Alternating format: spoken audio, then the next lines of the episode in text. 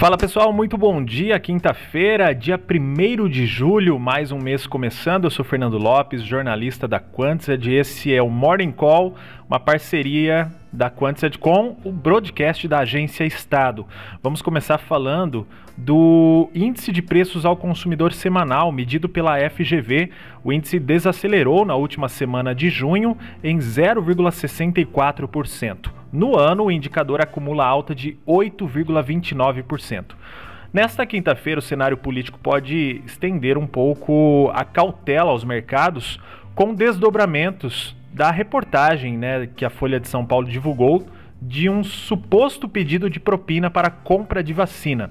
A Comissão Parlamentar de Inquérito, a CPI da Covid, antecipou para hoje o depoimento do representante da empresa, o Luiz Paulo Dominguete, que afirmou ter recebido esse pedido de propina para fechar um contrato de venda de vacinas com o Ministério da Saúde.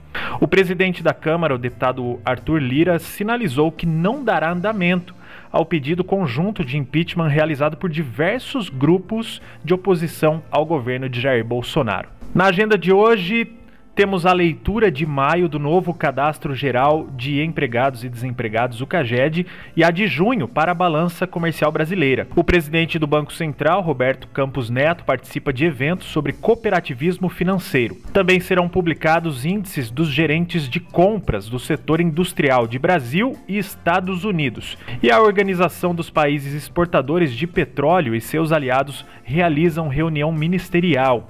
Também tem às nove e meia os pedidos de seguro-desemprego nos Estados Unidos. Falando um pouco agora de empresas, a JBS anunciou que vai adiantar de 2030 para 2025 a meta de alcançar o desmatamento ilegal nos biomas Cerrado, Pantanal, Mata Atlântica e Caatinga. A antecipação ocorre por causa do avanço bem-sucedido do projeto Plataforma Pecuária Transparente, voltado aos pecuaristas fornecedores de gado para a JBS. A Uzi Minas comunicou que a exclusão do ICMS da base de cálculo do PiscoFins, decidida pelo STF, irá gerar um impacto positivo de 2 bilhões e 400 milhões de reais no resultado consolidado da empresa. O grupo Fleury retomou o serviço de consulta e resultados de exames pela internet após o ataque cibernético da semana passada. Também foram restabelecidos o sistema da central de atendimento ao cliente para agendamento de exames e o sistema de atendimento nas unidades. Falando de Alpargatas, a empresa concluiu a venda de 100% da unidade da marca Mizuno no Brasil